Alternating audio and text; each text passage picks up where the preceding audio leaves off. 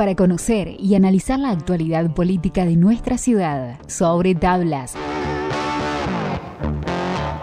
Andrés Aguilar nos invita a repasar todas las ideas y proyectos para el Carmen de Areco del futuro. Martes, 18 horas, sobre tablas, por FM 5P. Además, contenido exclusivo en 5pnoticias.com.ar.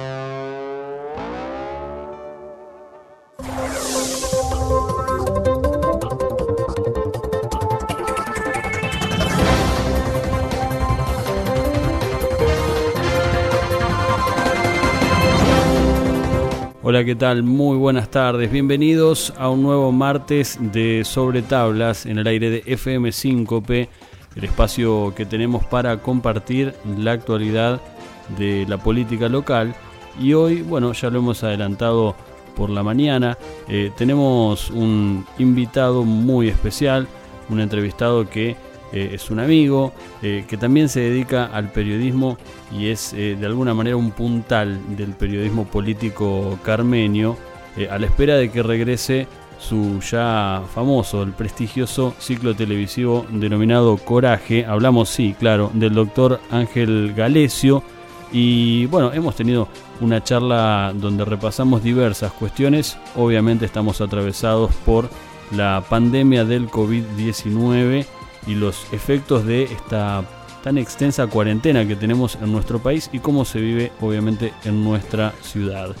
No podíamos dejar pasar la oportunidad de consultarle por su mirada de las decisiones que viene tomando el gobierno nacional y provincial al respecto y nos metemos de lleno también en cuestiones locales.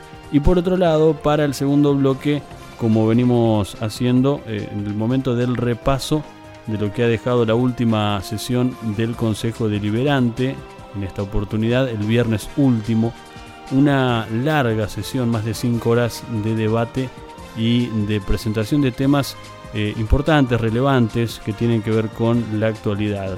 Vamos, si les parece, a comenzar este programa con algo de música para movernos, para entrar un poquito en ritmo y ya venimos, sí, con esta primera parte de la charla con Ángel Galesio.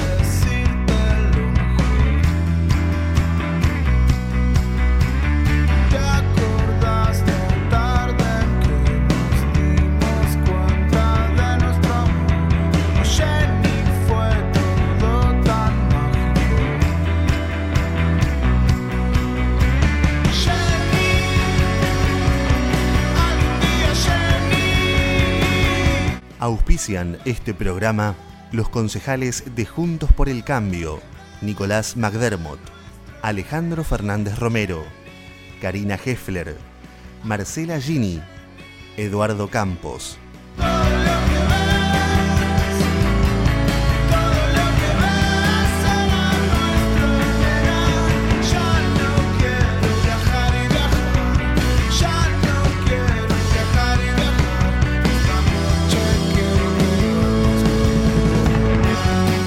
Auspician este programa concejales del Frente de Todos, Leonardo Iberbia, Paula Rivero, Sergio Dinardi, Claudia Gutiérrez.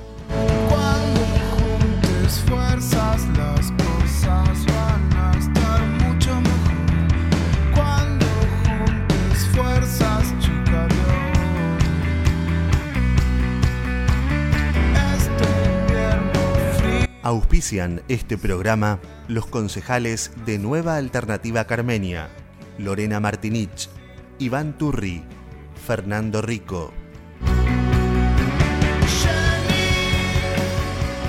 Sobre tablas, las cuestiones elementales para analizar el presente y futuro de nuestra ciudad.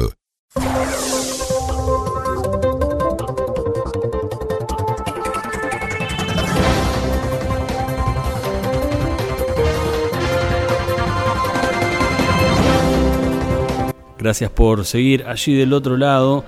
Y em, bueno, lo presentamos como un amigo, es abogado, es periodista también con más de dos décadas, dos décadas y media de eh, un programa que es un ícono, podemos decir, del periodismo local, eh, Coraje, que en este año 2020, bueno, ella va, lo va a decir, él vamos a dejar eh, que él nos informe sobre el regreso de una nueva temporada de este ciclo. Y para comenzar, bueno, un tema que también nos ocupa y nos preocupa a todos, que tiene que ver con la pandemia, los efectos de la cuarentena y todo esto en el exquisito análisis del doctor Galesio. Primera parte.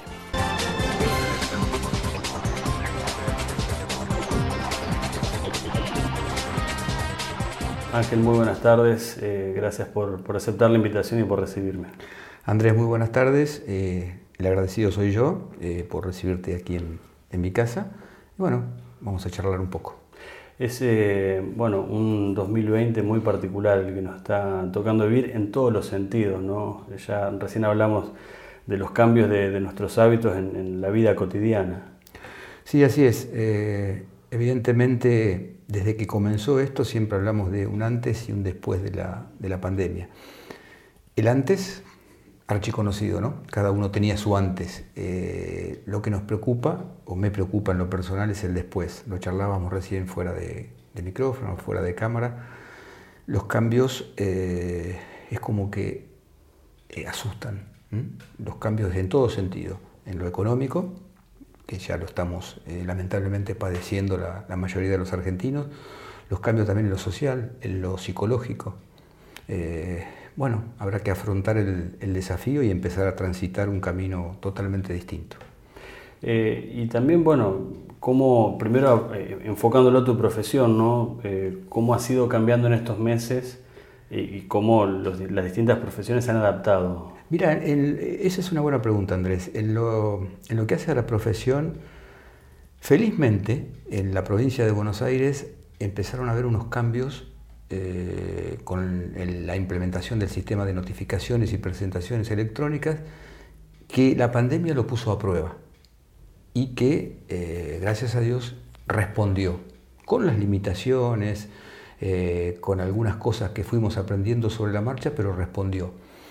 Distinto si uno empieza a analizar, yo ejerzo únicamente en la jurisdicción de, provincia de Buenos Aires, pero tengo amigos que hacen, por ejemplo, Capital Federal, y en Capital prácticamente la justicia está para, paralizada.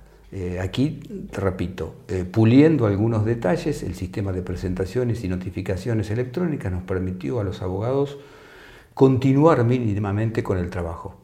Para ello contamos eh, con el respaldo de la colegiación, de los colegios, y también la buena voluntad puesta por, en el caso concreto de nuestra ciudad, de la gente del juzgado de paz, del personal del juzgado de paz, eh, que siguió adelante con esto del, trabajo digital. Eh, y acá se me viene también otra cuestión, que lo hablaba con, amigos que están en esta misma eh, condición de poder trabajar desde la casa, pero que desde lo legal también surgieron algunas cuestiones, ¿no? porque el quédate en casa o el trabajar desde casa, en algunos países ya han avanzado en esta legislación ¿no? sobre el, trabajo hogareño. Nosotros en eso estamos en pañales prácticamente. Hay un proyecto que creo que se está tratando en la legislatura en esta fecha de regularizar el teletrabajo. Por eso te digo, volvemos al, principio de la charla, Andrés. Los desafíos son enormes. Eh, hay que ver cómo lo, encara en lo colectivo y en lo individual. En lo individual, bueno, la profesión, eh, la vida, habrá que adaptarse a los cambios. Y en lo colectivo, eh, surgieron un montón de cosas que recién hablamos del, lavado de manos, del barbijo, del alcohol en gel. Son cosas que llegaron para quedarse. Mm, vamos a superar felizmente y con la gracia de Dios la pandemia, pero estas cosas mm, son un cambio de hábitos que llegaron para quedarse veo obviamente en, dos lugares distintos un, escudo que, te simboliza. El, pantalón que no se alcanza a ver. No se, va a ver, pero digo, eh, el fútbol supongo que es una de las cosas que, que extrañas, eh, tanto jugarlo como verlo. El fútbol es una cosa que extraña horrores, pero bueno, es otra de las cosas que nos tuvimos que adaptar los argentinos y bajar la cabeza y resignarse. ¿no? Eh, ahora, por suerte, se empezó a abrir en el mundo, tenés la, la televisión que te permite llegar a las grandes ligas de, Europa, por ejemplo. ¿No te hiciste hincha de algún club nuevo? No, no, no eh, eh, cada uno tiene su corazoncito. Yo, por ejemplo, eh, si me decís España, el Valencia, porque el Valencia tradicionalmente albergó, hoy creo que no, mm, que prácticamente no tiene, pero que albergó a muchos argentinos, desde Kempes, de glorias del, del fútbol argentino, desde Kempes, pasando por el Burrito Ortega. Bueno, el Barcelona por Messi, indudablemente, y por el buen fútbol que generalmente despliega el Barcelona.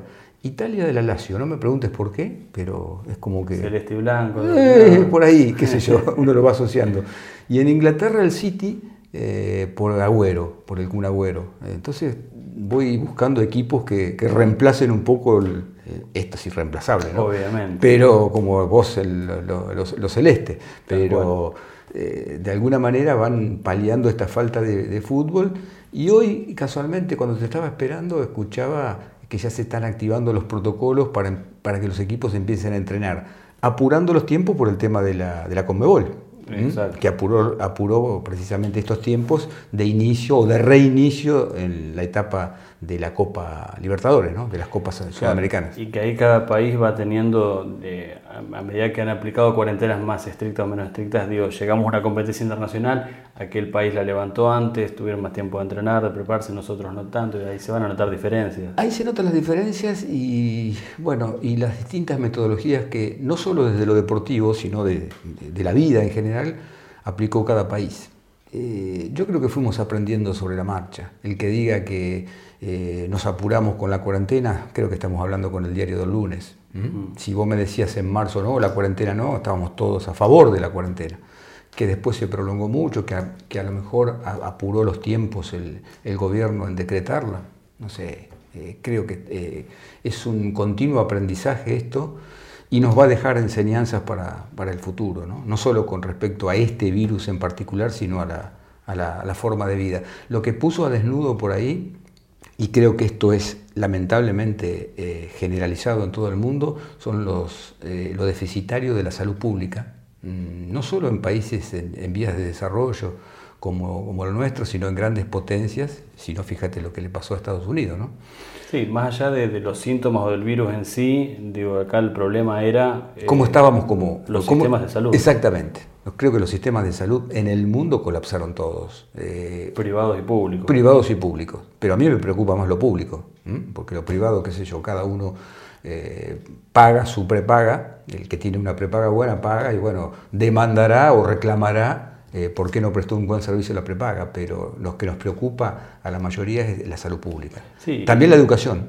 y la educación está inmersa en un cambio, vos hablabas de la justicia recién, la educación también está inmersa en un cambio que creo que va a ser favorable. Esto de que eh, a los chicos prácticamente, y los, los, docentes y los chicos no tuvieron vacaciones por el tema de, las tareas que le encomiendan a, través de, los, de, la, tecnología, creo que eh, también va a servir para un futuro eh, inmediato. ¿no?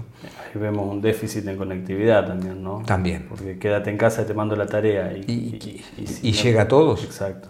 Evidentemente no. Eh, es interesante esto. Eh, creo que estamos transitando, no quiero pecar de optimista, pero creo que estamos transitando ya de la mitad para adelante ¿no? de, la, de la pandemia. Entonces, a medida que vayamos caminando esto, nos vamos a ir preocupando por otros temas el, miedo o el temor al virus creo que va a ir eh, decreciendo y van a empezar a, aparecer otros miedos. A nivel nacional, algo recién comentabas, ¿no? Sobre antes o después, si fue muy prematuro o se podría haber esperado un poco más el desarrollo de, la pandemia en nuestro país para decretar algunas medidas que fueron sin duda ejemplares. Esto lo decíamos ya en abril, digamos, ¿no? Totalmente. Argentina fue un modelo de cuarentena. Y hoy, digo, este modelo, ¿cómo ha quedado? Yo, y bueno, vos Andrés, porque eh, nos conectamos continuamente en las redes, eh, me habrás leído eh, infinidad de veces, fui un partidario acérrimo de, la, cuarentena. Eh, después no es que uno va cambiando, o sí, no sé por qué le tenemos tanto miedo al cambio, porque el cambio eh, que nos permite eh, transformarnos es positivo. Sí, peor sería no cambiar, Exactamente. pensar siempre igual, Exactamente, no permitirse dudar. Y eso creo que es lo que le pasó al gobierno, se quedó atado a la cuarentena, yo no sé si por estrategia o por realmente una convicción muy fuerte de que esto era lo más favorable. Te digo por estrategia porque me da la sensación de que eh, la pandemia nos, encontró en un momento muy difícil eh, en lo económico. La política económica eh, prácticamente carecíamos y estamos careciendo de rumbo. Y eso también es otra de las cosas que, que nos preocupa. ahora, esta cuestión que vemos de la imagen de un gobierno nuevo, porque pandemia marzo, el gobierno entró en diciembre y el verano normalmente relaja todo en, cualquier ámbito, ¿no? la, famosa luna de miel. Exacto. Eh, imagen positiva en un principio, yo creo que hasta los que no fueron votantes del Frente de Todos veían bien cómo manejó el gobierno la cuestión sanitaria.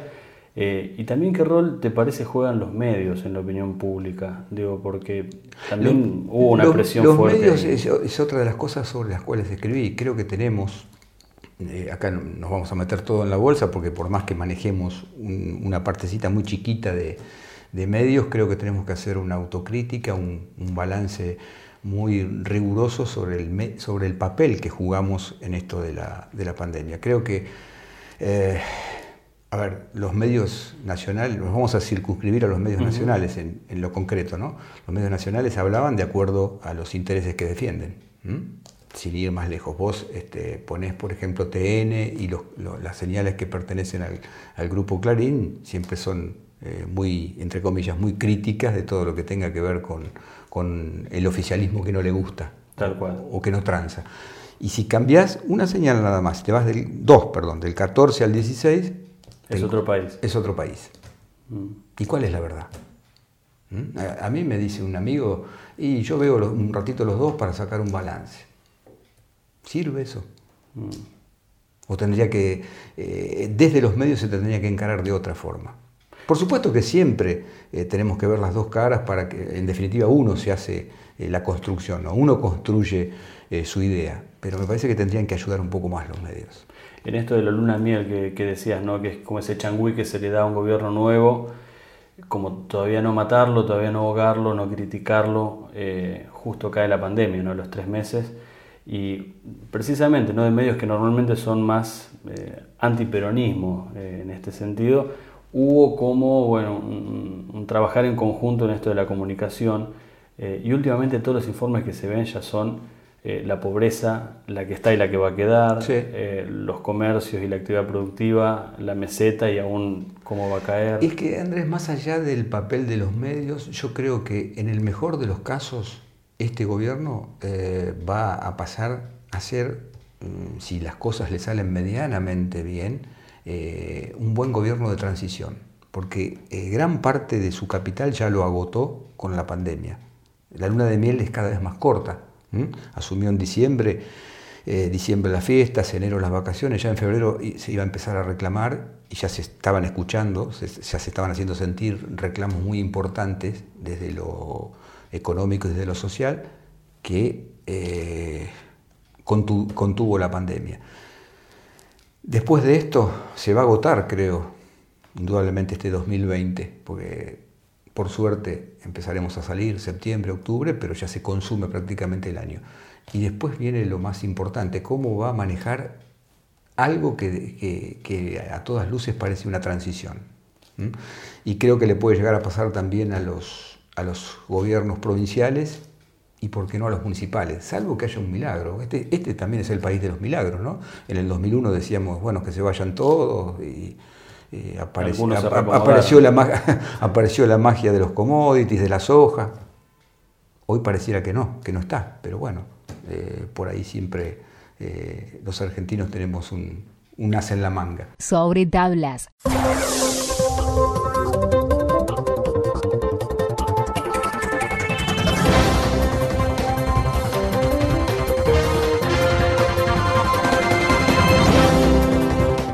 Bien, continuamos aquí en Sobre Tablas con, bueno, también el aviso para aquellos que siguen las redes sociales de 5P Noticias y nuestra página 5pnoticias.com.ar.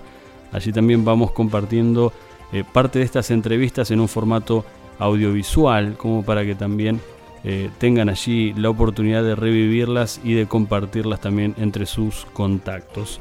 Segunda parte de este mano a mano con Ángel Galesio y ahora sí también algunas cuestiones que tienen que ver con el análisis político.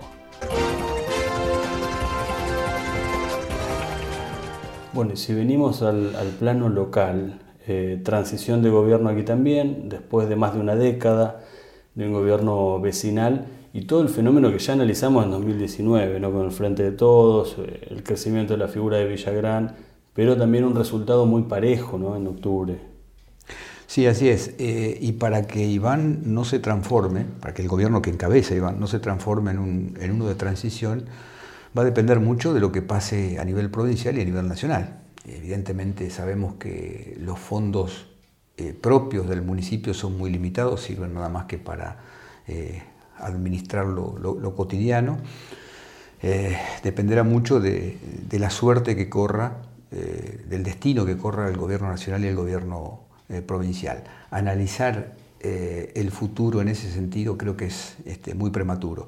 Pero como bien decís, y esto se refleja eh, fundamentalmente en las sesiones del Consejo, hay una, oposición muy, muy fuerte, por ahora dividida, por ahora dividida porque están muy bien marcados los dos roles de los bloques opositores, pero indudablemente se acerca también, los tiempos políticos corren muy rápido, se va a acercar eh, rápidamente eh, la elección de medio término, la del año que viene. Parece mentira que ya estemos hablando de eso, pero eh, hay que analizarlo porque va a ocurrir muy pronto. ¿no?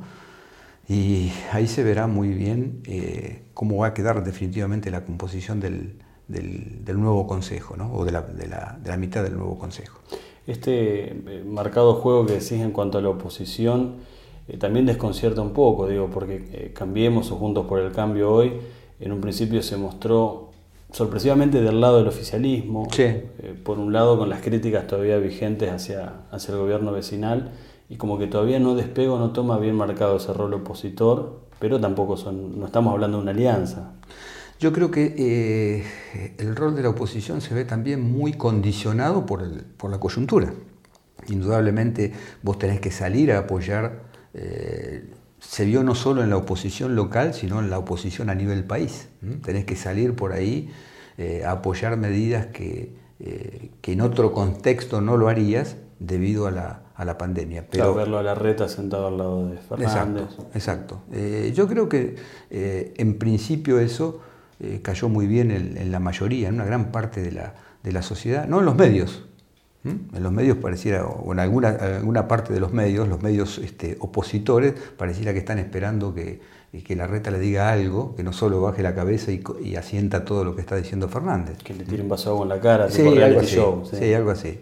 Eh, por eso es que volvemos al tema del rol que tienen que jugar los medios y mientras estén muy condicionados al, al, grupo que pertenecen, porque acá hablar de, un periodista independiente es casi, no te diría una farsa, como decía este, eh, Rodolfo Walsh. Rodolfo Walsh. No, indudablemente no, no, sé si es una farsa, pero está muy, muy cercano a hacerlo.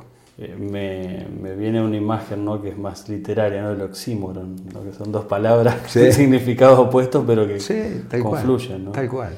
Eh, y a nivel local, bueno, hay un, todavía un gobierno que no despega precisamente por la pandemia, que ha mostrado algunas ideas que en campaña se dijeron, eh, pero ¿cómo, ¿cómo, ves el Carmen de Areco 2020? Volvemos levantando la, la, cuarentena progresivamente. Claro, volvemos, volvemos, al tema de la, de, la condición de cómo salimos de la, de la cuarentena, Andrés, porque indudablemente, vos cuando viniste acá, venís eh, por la calle Duffy, eh, si vos contás, te voy a dar un, ejemplo muy casero, un ejemplo que, lo vivo a diario. Si vos contás los baches que hay de, Sarmiento, hasta aquí está la esquina de... 150 metros. Sí, de Arturo Díaz, casi 200 metros. Eh, los conté una vez en la época de Scansi y me, costó, una crítica, eh, pero más o menos a los dos o tres días vinieron a taparlo, creo que eran setenta y pico, hoy tenés que multiplicarlo por dos o por tres. Y eso indudablemente se cambia, se arregla con dinero, con mm. fondos, ¿eh? porque si vos pones parche, mm, si vos pones nada más que voluntad, y bueno, los, tapás, este, eh, por ahí los propios vecinos los vamos tapando con, con cascotes o con alguna forma. esa obra pública, Mm, si vos la, la, dimensionás, la haces más grande, eh, ¿existirán fondos para hacerlo? Porque dependemos mucho también en, este tipo de municipios de la, obra pública. Eh, se van a empezar a ver los gobiernos superada la pandemia. Es todo una incógnita. Mm. Eh, ¿Qué es lo que, lo que deja quizá en el, en el debate el rol del partido vecinal? Digo, porque después de 12 años de cualquier gobierno, digo que haya tenido tres periodos, hoy ponerse del lado de lo que falta hacer en la ciudad eh, medio contradictorio, ¿no? Pero es típico, es típico de... Yo la vivía la política desde adentro, cuando vos sos, no me tocó nunca ser oficialismo, pero cuando sos oposición, yo lo veía en los otros bloques que eh, cuando son oposición, bueno, es todo crítica. Cuando sos oficialismo, por ahí criticás toda la metodología que vos mismo usaste cuando eras oposición. Y acá se está dando un poco eso, indudablemente. Eh, se ve reflejado en, los proyectos de comunicación. Eh, cuando sos oficialismo te molestan que te presenten esto que hablábamos recién, de tapar el pocito de la calle, eh, hablo en diminutivo no por una cuestión de minimizar los efectos, ¿no? porque el, contribuyente, la persona, el habitante de Carmen que lo, que lo padece, eh, quiere que lo cambien. Pero, eh, repito, cuando invertís los roles, te quedás con que estás criticando lo mismo que vos este, hacías antes. Eh, decís vivir la política desde adentro y recordanos los periodos que te tuvo el Consejo Liberante. Hubo una, época media parecida a esta en cuanto a, los efectos, en cuanto no, sanitarios, pero sí económicos. A mí me tocó asumir en diciembre del 2001. ¿Te suena? ¿Mm? Con el... sobrevolaba todavía el... Y 10 de diciembre y el 20 sobrevoló. El 20 es mi cumpleaños. El, día de mi cumpleaños sobrevolaba el helicóptero de un gobierno que yo llevaba en la boleta. Yo fui con, concejal por la Alianza. Eh, ya me tocó padecer esa, bronca de la gente eh, contra la política en las elecciones. Las elecciones fueron en octubre y creo que eh, acá ganó el, justicialismo. Este, estaba el doctor Pronesti de, intendente, el liderazgo de Piñataro creo que es lo que obtuvo mayor votos. Y segundo, creo que fueron los votos en blanco, los, votos nulos, recurridos. las cosas que te encontrabas cuando abríamos los sobres en, octubre eran terribles. Eh, pero vino el clic después del 2002, ¿no? En el 2002 vino un milagro, eh, llamale Lavagna, llamale soja, llamale lo que quieras, pero cambió indudablemente y los que se tenían que ir no se fue ninguno. Buscaron la manera de quedarse. Buscaron la manera de quedarse. Eh, y cuando te digo esto, fundamentalmente hablo de, de, los políticos del arco para allá, ¿no? de la provincia y, nación, porque acá, eh, si te tenés que ir, acá nos conocen todos, y si te tenés que ir, te vas, te, sacan muy, muy fácilmente. Me tocó estar, eh, ser oposición hasta el 2005. Y te quedan enseñanzas, ¿eh? te quedan enseñanzas eh, de cosas que si te tocara volver a estar, eh, no repetirías. Yo creo que la política fundamentalmente es diálogo, la política o debe ser diálogo, busca de, consensos, a partir del disenso, valorando lo que es el disenso, porque si no seríamos todos iguales. si no existiera el disenso. Exactamente, pero la construcción del consenso es fundamental en, la política y creo que está faltando, está faltando eso, en todos los niveles, en nivel municipal, en nivel provincial, en nivel nacional. Eh, no hacer este, esa, política del show, creo que se mediatizó muchísimo. Eh, se está buscando permanentemente eh, eh, el rating político a través de la pelea, pero eso también lo genera la sociedad, porque los políticos, siempre se dijo esto, ¿no? es una frase muy remanida en política, no, no, no nacen de un repollo, eh, creo que son producto de la sociedad, y si la sociedad en, definitiva avala, consciente eso, eh, vamos por mal camino. Hay otra palabra que tiene que ver también con estos tiempos y que en realidad es algo cíclico, no, no es que sea 2020, pero la renovación. En algún momento te, habrá tocado ser a vos renovación de un sector político local. Eh, hoy también se ve, bueno, eh, gente que está haciendo sus primeras armas en la política, eh, desde el Consejo, en la, función pública también. ¿Cuál es la, la, mirada que tenés, digo, sobre este, también, perdón, este, mm, se daba este diálogo entre experiencia versus juventud. Claro, la renovación no es una cuestión, esto lo hemos dicho infinidad de veces, Andrés, en el programa y a vos te tocó también vivirlo. Eh, la renovación no es una cuestión únicamente generacional. Acá pueden haber este, jóvenes brillantes, entre comillas, con ideas muy retrógradas y a la inversa. Yo creo que hay que buscar el equilibrio justo y no decir, bueno, este no sirve más porque pasó, no sé, la barrera de los 40, 45, 50. Creo que hay gente que ha superado esa edad y que todavía es muy, muy valiosa, que no ha participado aún o que no ha sido tentada o que no ha sido este, buscada desde lo político como para que brinde toda su, su capacidad y su experiencia ah, en, el servicio de, un, o en aras de conseguir una sociedad mejor, un Carmen mejor. ¿no? Mencionabas, mm, si bien hoy se dice ¿no? que la, la adolescencia se extendió hasta los 40, 45 años, cada uno pensará ¿no? si todavía es adolescente o no, pero digo, eh, lo vemos en el Consejo Local, hay toda una generación sub 40. Eh, Salvo Sergio.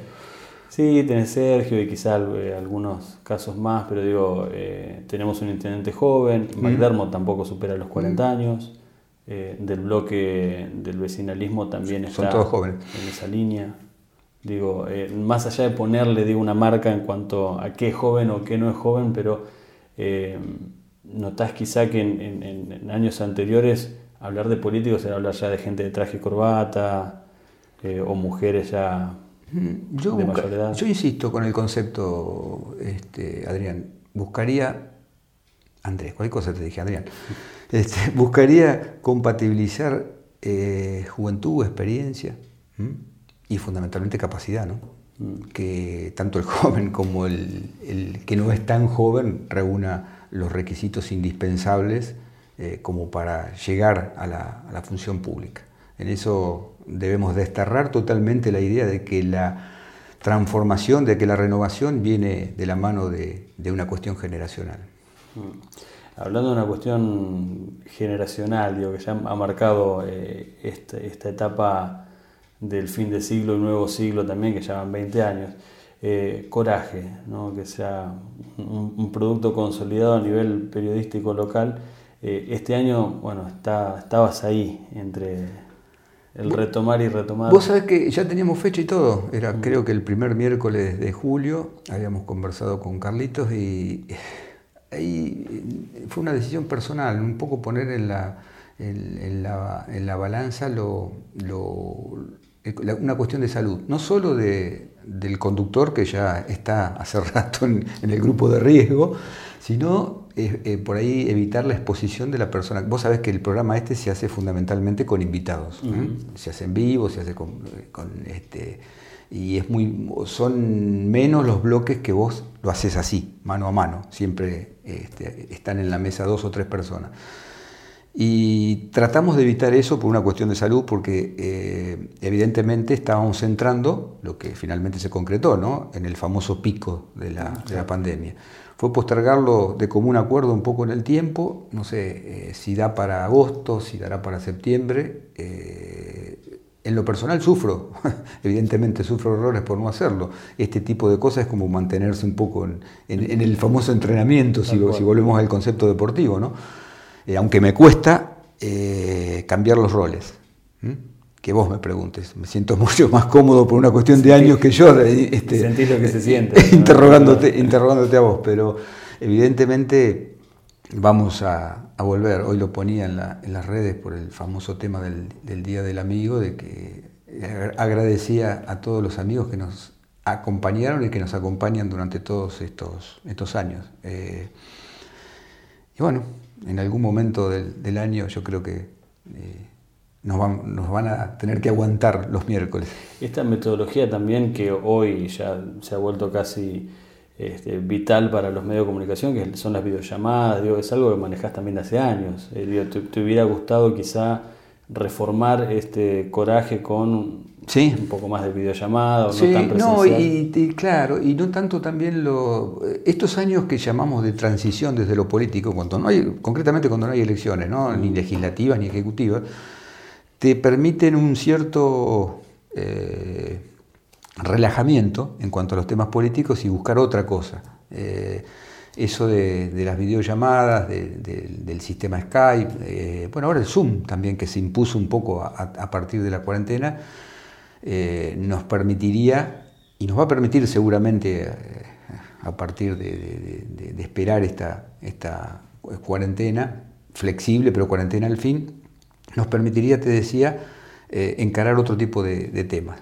Eh, los famosos carmeños que andan por el mundo, sería interesante volver a hacer una, eh, una ronda de consultas. Después de, este, estos meses. Claro, cómo, Están, cómo, lo están viviendo. ya me había imaginado un montón de cosas, me había conectado a través de las redes también con ellos. teníamos, gracias a Dios, el, sí de la mayoría como para hablar no solo de cómo, cómo la están viviendo, cómo es el país, que, las costumbres, todo lo que, lo que era el fundamento de, las notas, sino estrictamente desde la, desde la, pandemia, ¿no? de la cuarentena. Algo también que eh, me, contenía un poco era, porque es interesante en esto, te pasará a vos Andrés, en el tema del periodismo, escuchar. Uno se nutre mucho de escuchar a la, a la gente. Y yo veo eh, mucha gente que escribe en redes, basta de, basta de cuarentena, basta de pandemia. Creo que quieren salir un poco de, ese tema. No sé, si vos me preguntás, también están hartos, un poco cansados de lo político. No sé, eh, no sé qué cosas incorporar. Indudablemente hay que buscar algo nuevo, hay que ir detrás de la, gente como, o a la par de la gente como para conseguir este, eh, que el contenido del programa sea, sea atractivo. a mí me llamó la atención mucho eso de basta de cuarentena, basta de pandemia. Es como que este, eh, creo que nos ha generalizado esto una, fobia colectiva. ¿no? Eh, y ya para, cerrar, esto que es el tema de esta semana, ¿no? el anuncio de Carmen Dareco en fase 5, y, bueno, justamente esto que vos decís de los comentarios, más que nada en contra, yo leí pocos comentarios a favor o festejando de alguna manera la, medida. Sí, eh, es que ahí se mezclan, este, Andrés se mezcla la ansiedad que teníamos todos por, por salir, y después, cuando, cuando das un paso, cuando abrís la puerta para salir, el miedo.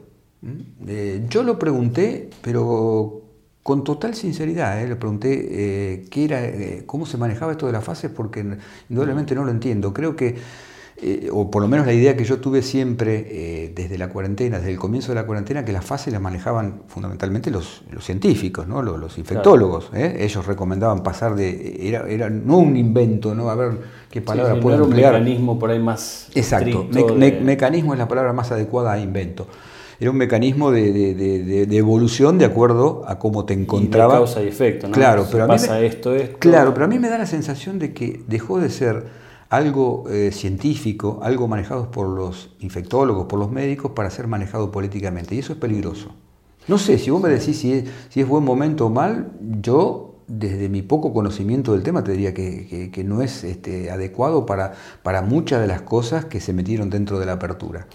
Sí, porque esto iba también, no hubo municipios en la zona, sino unos más lejos que en fase 5 eh, se me viene, por ejemplo, Chivilcoy o Bragado, Tuvieron que retroceder. Retrocedieron y aún en fase 5 no abrieron, por ejemplo, gastronomía. Además, además no es obligatorio. Digo. Además, Andrés, convengamos, el momento que, se hace el anuncio fue muy poco oportuno, porque dio lugar a especulaciones. Muchos de los comentarios que lees vos y que leo yo y que leemos todos en las redes, dice, ah, eh, las presiones por el Día del Amigo. Tenían que abrir porque hay que celebrar el Día del Amigo. Bueno, pero tuvimos el Día Yo no creo, también.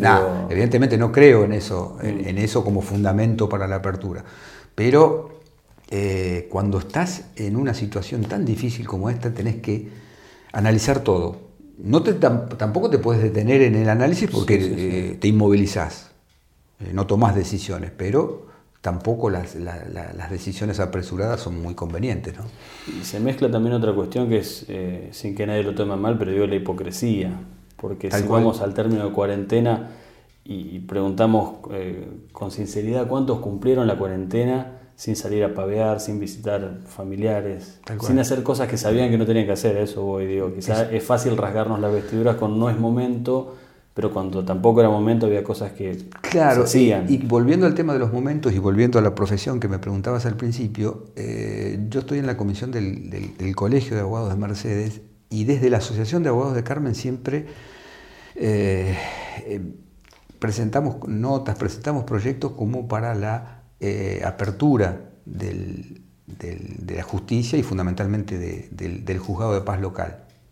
Y llega hoy, precisamente. Y no, si vos me preguntás, no sé si es un momento oportuno para la apertura del, juzgado. Eh, Siendo que se venía pidiendo. claro, vos mirás qué contradictorio todo. Por un lado, este, pedís. Vuelvo al, principio de tu pregunta, cuando decías mucha gente quiere y después eh, cuando le dan la libertad cuando o cuando le dan la, facultad, más que libertad, para, eh, para la, apertura o para salir, dice, no, no es el momento. Y no es que seamos este, como la gata flora, ¿no? No, es que seamos críticos por, eh, porque sí, porque todo nos molesta, porque si no abren criticamos, si abren criticamos. Es algo tan nuevo todo esto. Vamos aprendiendo muchas cosas sobre la marcha que, te genera este tipo de contradicciones. Mm. Eh, Ángel, muchas gracias por, por la ¿Te charla. ¿Te puedo contar una, anécdota eh, que recordaba cuando, cuando venías para acá? Es algo, es, algo muy, muy sonso, ¿no? Pero eh, que viene a colación con esto del Día del Amigo. Cuando hacíamos coraje con un querido amigo que ya no está entre nosotros, con José Montenegro, en el canal, teníamos la particularidad de llamar eran todas notas este, vía telefónica, por supuesto, no existía el, el, Skype, ni mucho menos, pero nosotros llamamos a 20 políticos, y de 20 por ahí conseguíamos dos o tres eh, que nos digan que sí. Y nos había mucho una cierta afinidad con De la Rúa, con Fernando De la Rúa cuando era jefe de gobierno, y que fue el trampolín que fue después la, la, presidencia, su candidatura y su este, llegar al presidente. Y nos tocó hacerle una nota telefónica justo el Día del Amigo. No me, preguntes, no me preguntes qué año, creo que fue el, de la Rúa gana las elecciones de 1999, creo que fue un año antes. Pero casualidad es el Día del Amigo. Le hacemos la nota, eh, las preguntas eh, vinieron de parte de los dos, tanto de José como mía.